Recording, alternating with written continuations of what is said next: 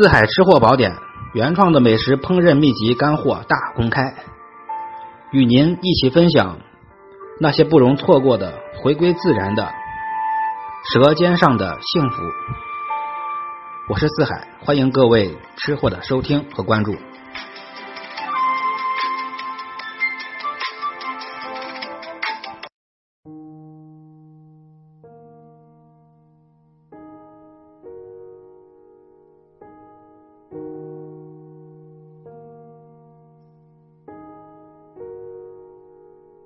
今天与您分享的是安徽宿州吃过的一个美食，一道名菜——一抢而光的土豆炖排骨。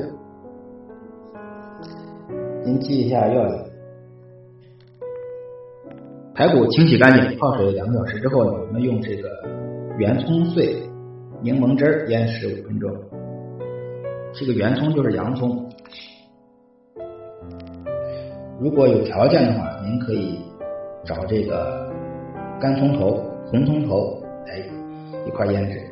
这个排骨呢，味道会更加的芬芳，葱味儿会更浓。加上柠檬汁，腌十五分钟，然后呢，少许底油炒香西红柿，把西红柿炒出汤，然后呢，加入高汤，下排骨，加上土豆块。炖十分钟之后，下入洋葱，最后加少许盐，再炖至十分钟。那么这个土豆炖排骨就做好了。具体的火候还要您自己来掌握。重复要领：清洗泡好的排骨要用这个洋葱碎和柠檬来腌十五分钟，最好使用这个红葱头。然后呢，把这个西红柿煸炒出这个汤，把西红柿充分的给它炒散，西红柿的香气出来之后，下入清汤或者是开水，加排骨、土豆，十分钟之后，十来分钟之后放入洋葱，提前放洋葱的话，葱就飞了。然后呢，临出锅前加盐，少许盐就可以了。